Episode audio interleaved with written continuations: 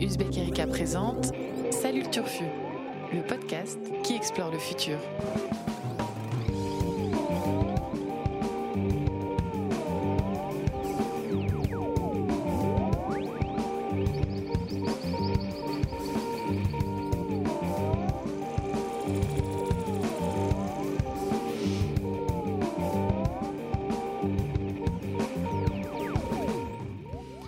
Salut à toutes, salut à tous et surtout salut le Turfu. Bienvenue dans l'émission qui explore l'actualité du futur. On est content d'être là. Et oui, car ça fait un bail qu'on n'a pas exploré l'actualité euh, du futur euh, ensemble, avec vous, avec nous.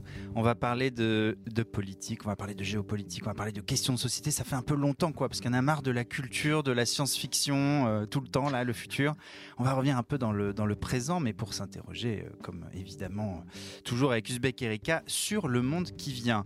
Aujourd'hui donc, on se pose, on prend un peu de hauteur, on jette un coup d'œil dans le rétro des derniers jours, peut-être même des dernières semaines, pour voir celles et ceux qui ont fait l'actu euh, au cours de, cette, euh, de ce passé extrêmement récent, le tout sous forme de devinettes, petits jeux rigolos. Et oui, deux journalistes de la rédaction d'Uzbek m'accompagnent aujourd'hui autour de la table. Annabelle Laurent, salut Annabelle. Salut Blaise. Et Lila Megrawa, salut Lila. Salut Blaise. Sans oublier Lucille Meunier, concentrée sur sa console et qui enregistre toutes les bêtises qu'on va vous raconter euh, aujourd'hui. Alors avec euh, Lila et Annabelle, on a donc sélectionné chacun, chacune une actualité récente qui nous a particulièrement interpellés et on va tenter de la faire deviner, cette personnalité qui incarne cette actualité. On va se la faire deviner entre vous et puis euh, à vous aussi à distance. Sachez quand même, aujourd'hui c'est un peu spécial. Je ne suis pas le maître du jeu. Le maître du jeu, c'est Lucille. Seule Lucille est au courant euh, du casting de cette émission. On lui a fait remonter des petits noms, elle nous les a validés, les petits personnages mystères qu'on va vous faire découvrir. Donc je ça ne suis pas. Ça va être un spécial culture. Hein je, je sais, pas. sais pas, je pense pas, je, j'ai pas, pas ouais, de... je sais pas. C'est pas nous déstabiliser, Lila. je sais pas, c'est ton tropisme euh, qui, qui, parle, mais on va voir. C'est le mystère, voilà. Et tu fais bien de prendre la parole, Lila car c'est toi qui va ouvrir le bal ouais. et qui va essayer de, de, nous faire deviner donc une personnalité d'actualité à toi, Lila. C'est parti. Alors, en vrac, je suis diplômée de physique, j'ai fait de la recherche. Ma thèse, c'était étude du mécanisme des réactions de décomposition avec rupture de la liaison simple et le calcul de leur constante de vitesse sur la base de la chimie quantique et des méthodes statistiques. Mon père était pasteur, ma mère prof d'anglais et de latin. Et oui, j'ai grandi dans un pays où les profs enseignent deux disciplines, mais aussi dans un pays qui n'existe plus et où la religion était considérée première ennemie de l'État. Ma famille était donc très surveillée, puis célébrée. Mon père, son blaze par ses collègues, c'était Kastner le Rouge. En rétrospective, c'est drôle si on connaît mon parcours politique. Je suis depuis quasiment 15 ans aux plus hautes fonctions de mon pays. Je siège à l'Assemblée nationale oh, locale depuis 91. J'ai même été en fonction dans deux pays. Forbes m'a élu à 13 reprises la personnalité politique la plus puissante au monde. J'ai connu quatre mandats au plus haut sommet de l'État. J'ai du mal à être remplacée, à me faire remplacer. Je ne pars pas vraiment dans de bonnes conditions. Je suis, je suis. Mon surnom est NJ. NJ NJ NJ. An Angela. Merkel? Ah bah oui. Ah, ah bah voilà. Ah oui, NJ. NJ, il y a NJ, c'est soit les Rolling Stones, soit Angela Merkel. Ouais. Il n'y a pas de, pas de doute possible. Pas... Ouais. Alors, c'est le, c'est l'association entre le tout début, ouais. le, le nom du, du, diplôme de physique et la toute fin. Tu savais vraiment... diplômée de physique bah, je, je, savais qu'elle avait ce ouais. background-là, mais j'avais ouais. pas du tout associé. Mais une fois que j'ai eu le, le, surnom NJ, ouais, j'ai. Bah, en fait, elle a, elle a effectivement, elle est née. J'ai appris plein de choses RFA. sur elle. Ouais. Elle est née en RFA, mais oui, pays qui n'existe plus, ça m'a complètement, euh, oui. non, mais ça, complètement déboussolé, bien joué. J'ai un ouais. peu triché. Ce qui est assez rigolo, c'est qu'effectivement, elle a été en fonction dans les deux pays, puisqu'elle a été porte-parole euh, adjointe, ouais. L'une des dernières porte-parole euh, adjointes du gouvernement est-allemand. Donc c'est assez drôle. Et pour euh, l'anecdote, en fait, elle a choisi euh, d'étudier la physique, des études scientifiques, pour éviter de partager ses opinions euh, politiques, hmm. qui étaient mmh. plutôt à l'encontre euh, du régime euh, est-allemand. Eh ben. Angela, quoi. Angela Merkel. Dit Alors, Angela. on l'a Mais jamais pourquoi faite, Attends, hein. parce que On n'a Angela Merkel, elle serait pas un peu au pouvoir depuis genre. euh, Mais c'est le 15 moment ans, d'en 12 parler ans. dans Actu Turfu, hein. Bah, 15 ans, ouais. Ça fait depuis 2005. Mm. Et Mais alors, fait, Lila, pourquoi en parlez-vous aujourd'hui? Je vais faire des relances à la Nicolas Demorand euh, avec Alors, Pierre Aski.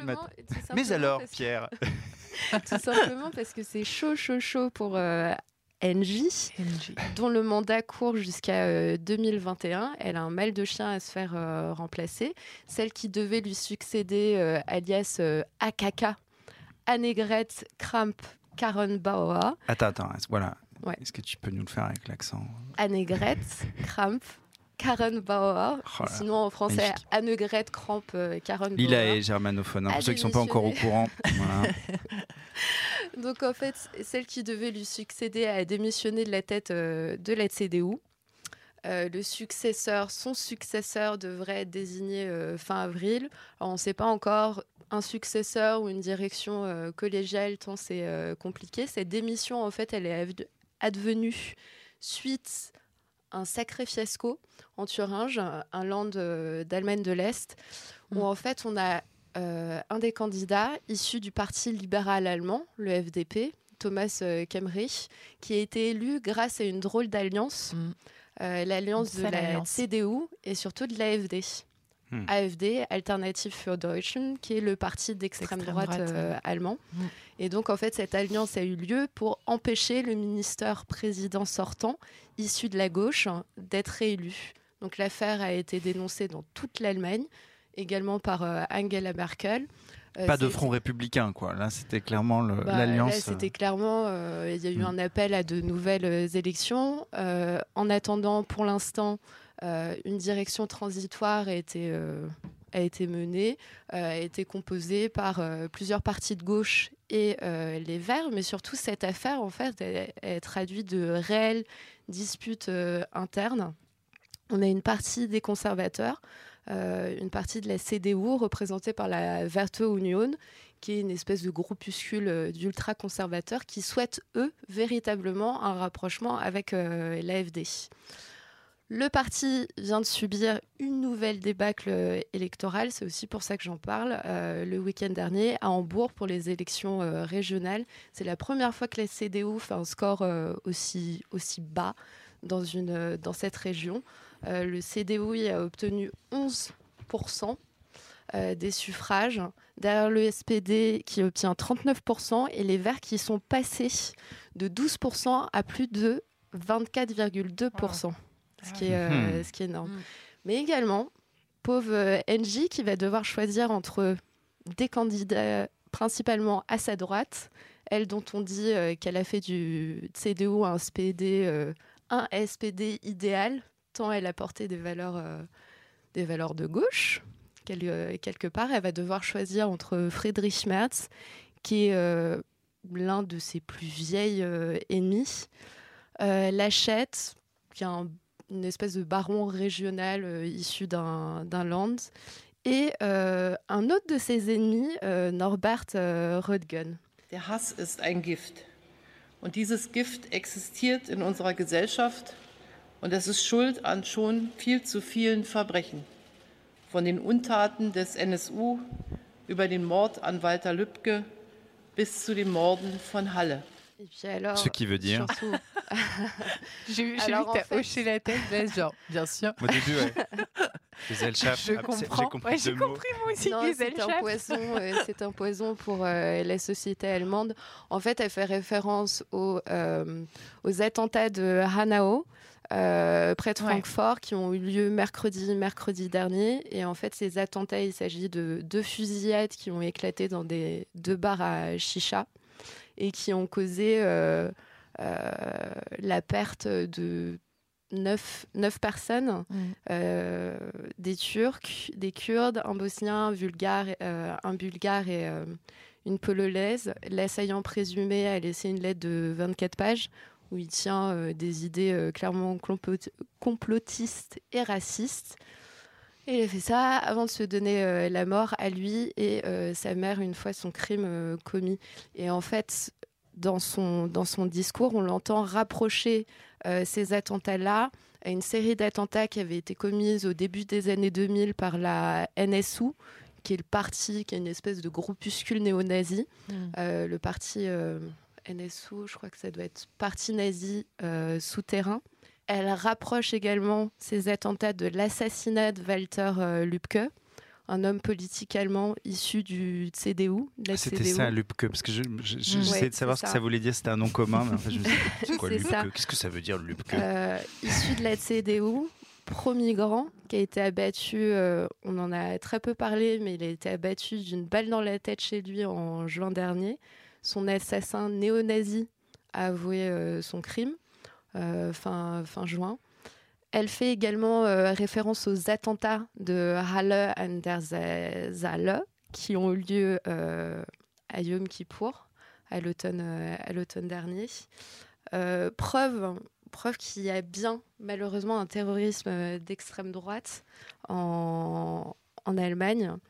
On comptabilise alors euh, j'ai trouvé des chiffres dans un article euh, du Monde. Dans son rapport annuel de 2018, on a l'Office fédéral de protection de la Constitution en Allemagne qui a comptabilisé 24 000 militants d'extrême droite euh, en Allemagne, classés comme violents pour plus de la moitié d'entre eux.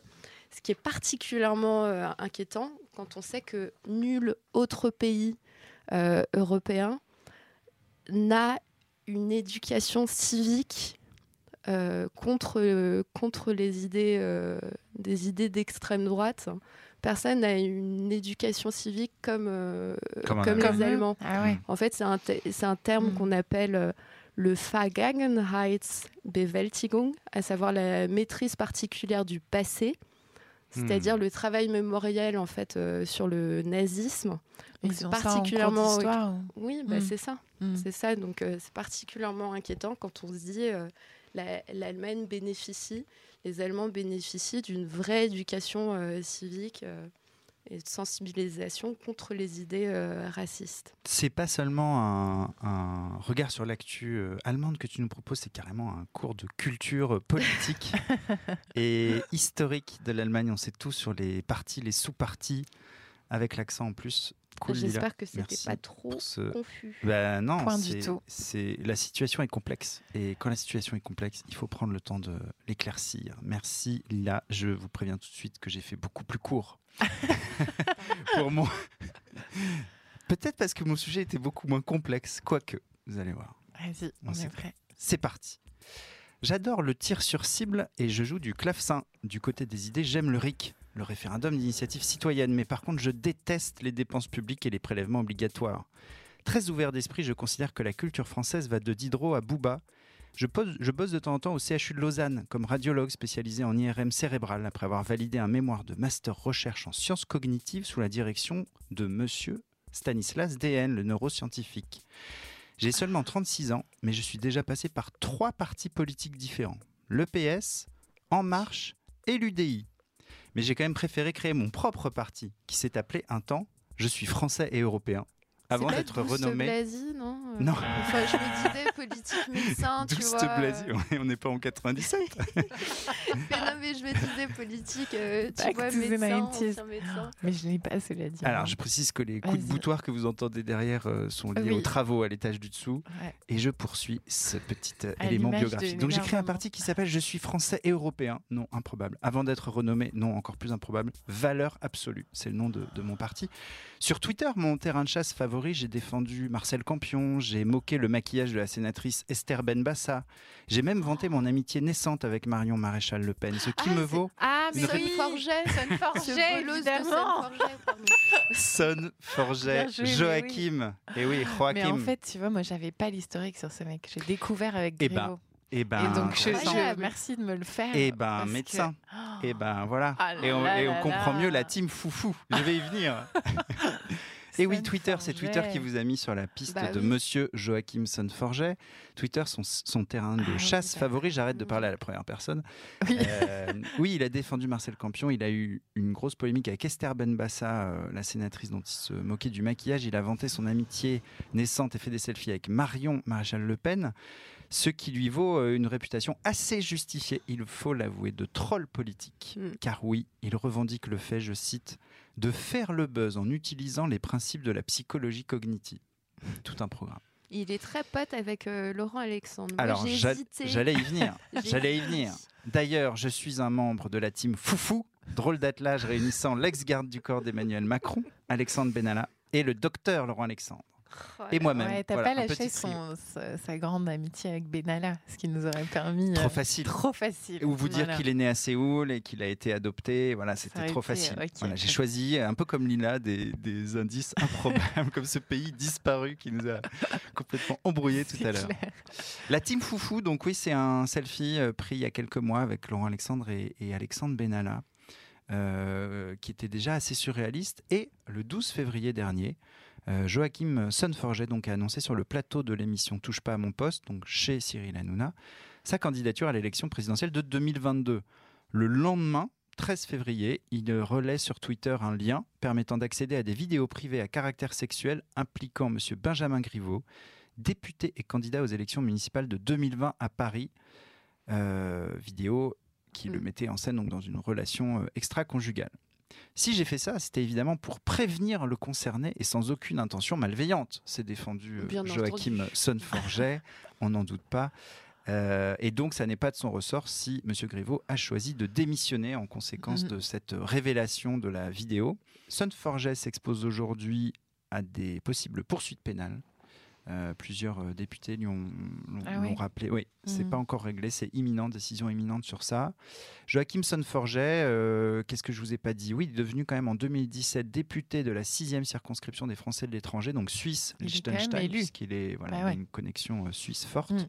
Avec 63% des voix au premier tour, il avait écrabouillé la candidate des Républicains, 75% euh, au second tour, donc c'était un des une des figures du macronisme naissant Et ben, Euh, et il s'est très vite euh, auto-dissous. Rien à voir avec Guy Forget d'ailleurs? Alors, à ma connaissance, non. Je n'ai pas euh, vérifié mes Bah. sources sur ce point, mais ils sont très différents en tout cas. Il y en a un qui est très sage et un qui est très foufou. Euh, pourquoi on parle de Son Forget? Vous en avez sûrement entendu parler beaucoup, comme peut-être comme beaucoup de Français, vous avez découvert son nom aussi le, le 14 février dernier, à moins d'être des, des tweetos euh, et d'avoir euh, de suivre le personnage depuis déjà des mois.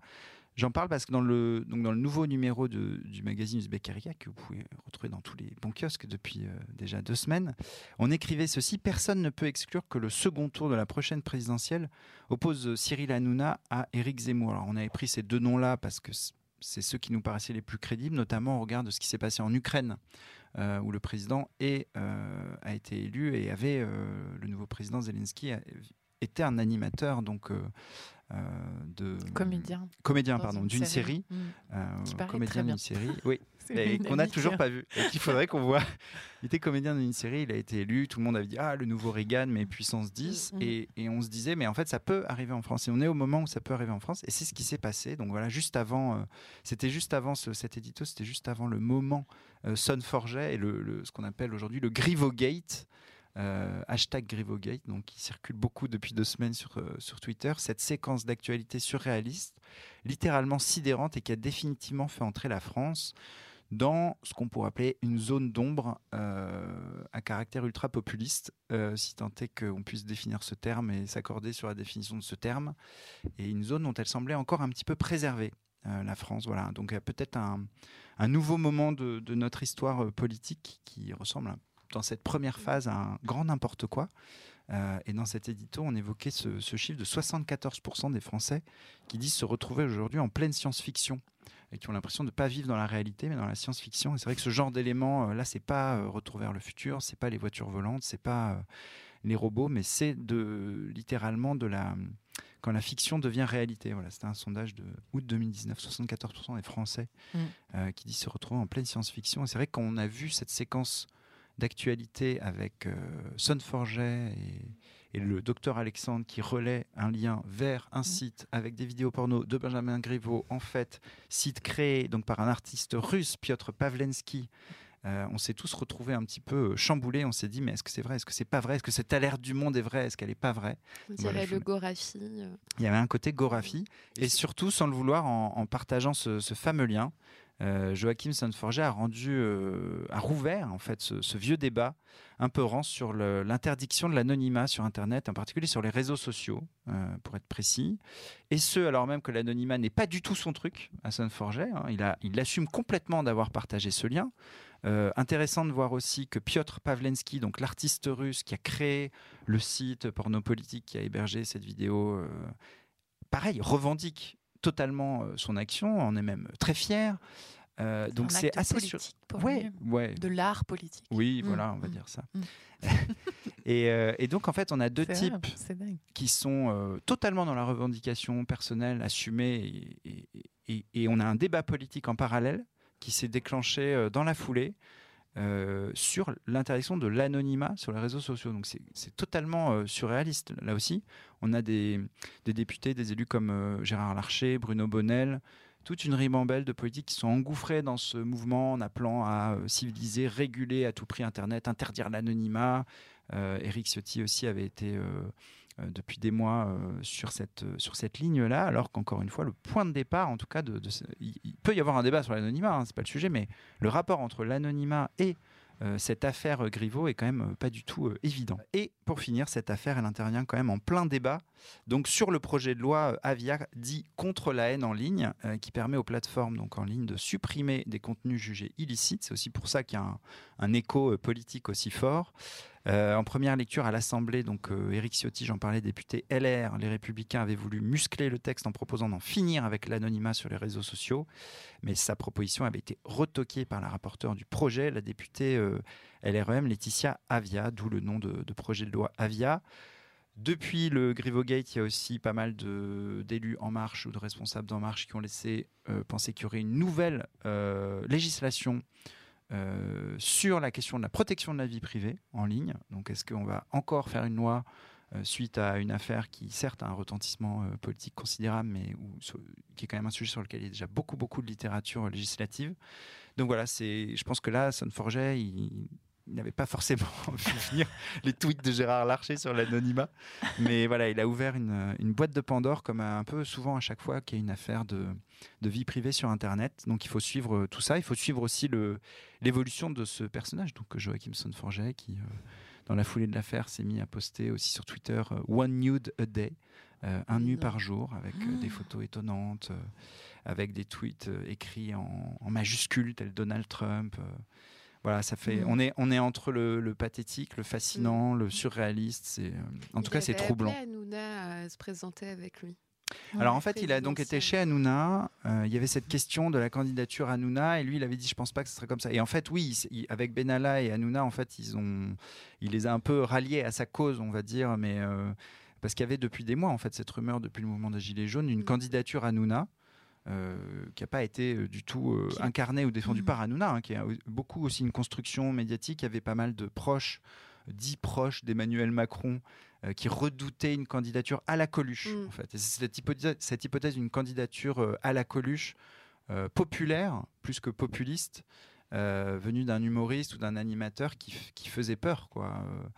Et, et bon, que Sonforget ne semble pas a priori en mesure d'in- d'incarner vu la tournure récente euh, et les, les poursuites pénales auxquelles il s'expose.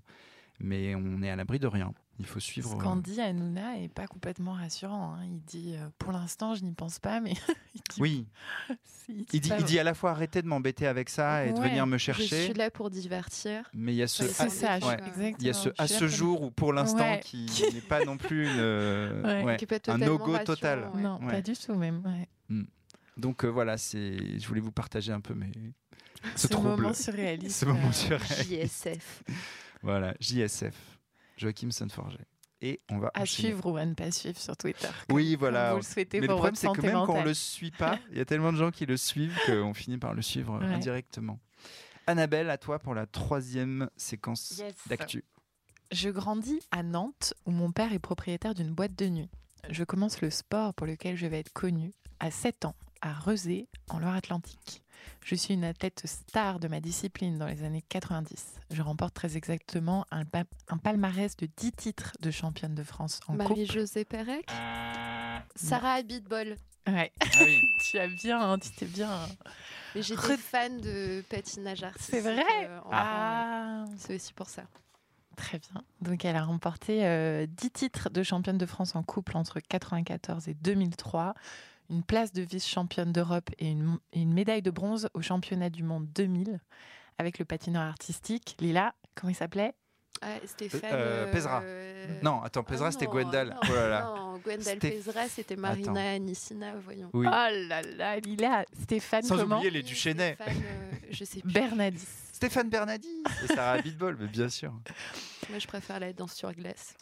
Vous savez tout sur Lila, euh, son ouais. accent euh, allemand Non, mais là, on vient d'apprendre un son truc. goût pour la danse sur glace.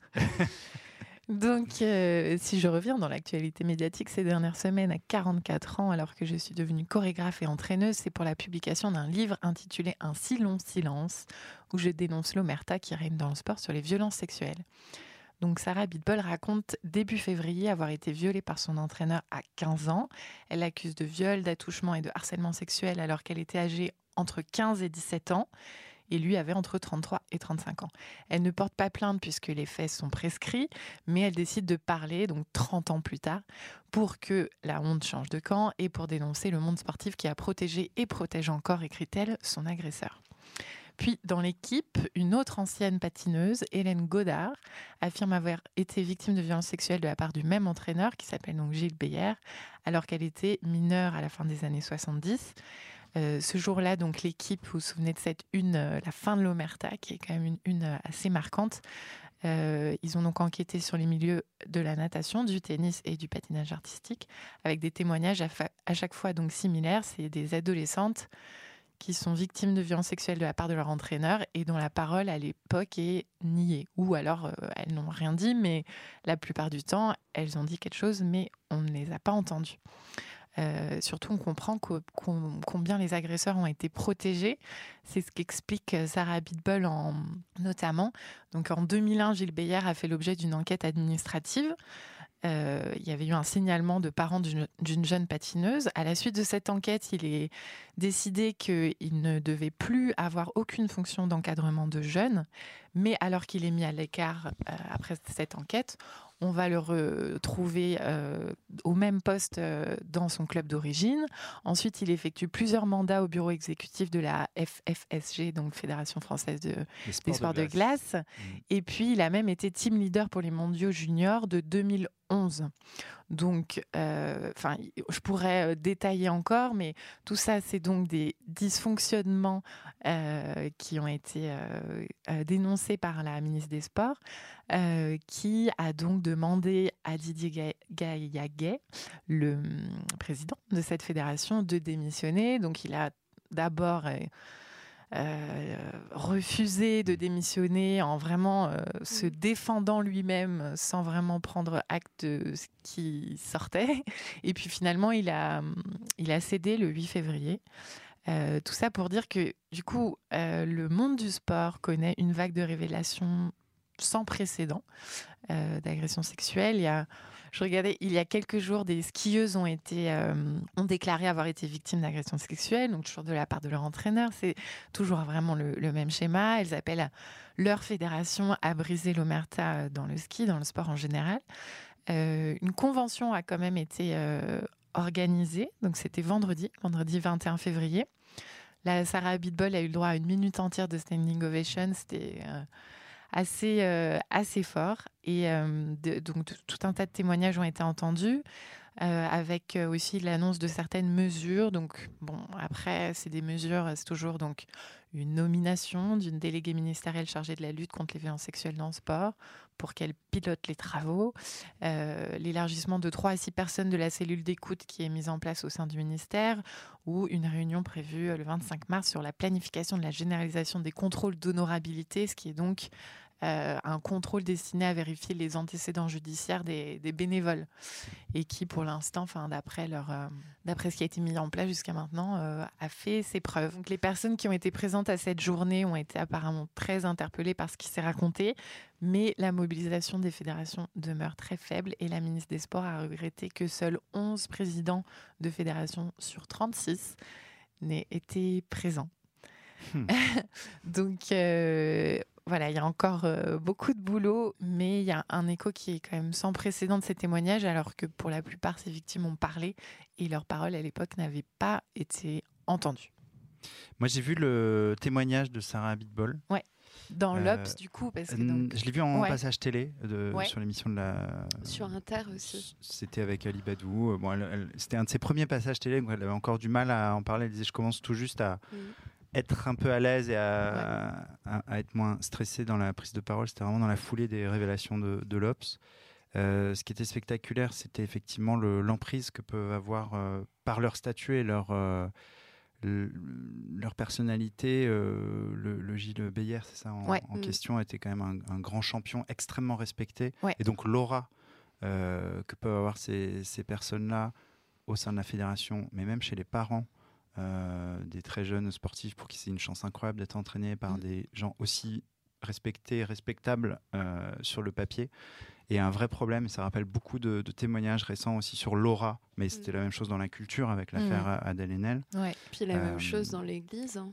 Aussi, bien sûr. Et, et autre, euh, autre sujet, euh, je lisais un, un papier intéressant sur les, pareil, les problèmes de violence dans le, football, les vestiaires de football en Angleterre. Et donc le sport collectif n'est pas épargné non plus. C'est vrai que souvent on, on met en avant, euh, là en plus il y a toute une salve de révélations sur le tennis et le patinage, la natation, le ski.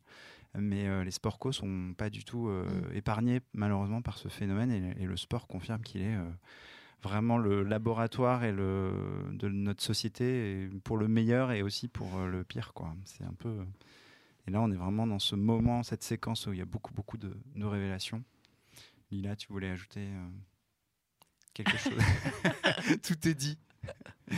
Non, mais c'est, enfin, c'est vrai que c'est un peu navrant de voir que, que tu as un tiers des présidents de fédération qui sont là. Et puis Qui se même, déplace. ouais, ouais. quand tu- enfin, la, la première réaction de Didier, c'est ça Gaillaguet, ça ouais. Didier Mm. Gaillaguet. Qui est là depuis un bail. Vraiment c'est surtout- assez consternant. Enfin, vraiment, il se défendait lui-même, alors que, enfin, oui, on a, enfin, c'est un renversement de la situation, quoi. Prends acte Mm. de ce qui est en train de te tomber sur la surtout, tête et euh, propose ton Gaïa soutien aux Gay. victimes. Ga- Mm. Gaillaguet a été euh, accusé, je crois qu'il a été condamné euh, d'ailleurs euh, d'affaires euh, Oui, de lobbying. Alors ça. de lobbying, Ouais. de lobbying, mais il me semble Pendant aussi trois ans, euh, il a été absent des à cause de ça. un peu, euh, un peu euh, financières. Et à l'époque, à l'époque déjà, il, il avait été mis en examen Mm. et euh, il avait refusé, euh, refusé, euh, il avait freiné Ouais. sa démission. Ah oui, C'est Ouais. Peu surprenant. Il était bien, il est euh, content, il aime bien son ouais, poste. mais il est plus là, donc ça y est. Ben non, a- oui, voilà, il a, il a cédé ouais. finalement. Il a été démis de ses fonctions. Yes. Euh, Vous Mais- avez euh, appris plein de choses, peut-être Ouais. comme nous, sur les sports de glace et leur fédération, sur la NSU, la CSU et la CDU, Ouais, CDU. sur le RDA. sur euh, Twitter aussi, Sur les- ces éminents euh, représentants de ce JSF, euh, éminents représentants euh, tweetos de cette euh, de ce début d'année euh, 2020 euh, politiquement mouvementé. Euh, on profite de, de ce- cette séquence bruyante, hein, puisque les, ça bouillonne autour de nous, en dessous de nous apparemment aussi, où il y a des coups de massue euh, et des cloisons qui s'effondrent. ouais. Voilà, une, une ambiance de, de travaux euh, autour de nous pour euh, bah, vous dire euh, à bientôt. Vous rappeler qu'on a plein d'autres podcasts que Salut Turfu. Il y a Ma Bataille, il y a Rétro Futur, il y a 300 milliards d'étoiles, il y a Tech Clash. Et donc, euh, Salut Turfu, donc écoutez-nous vraiment euh, sur tous, nos, sur tous nos supports, sur toutes nos plateformes. Voilà, envoyez-nous plein de messages d'amour et de commentaires et de remarques et de critiques aussi. euh, on aime bien ça. Et puis, à bientôt dans le Turfu. Salut!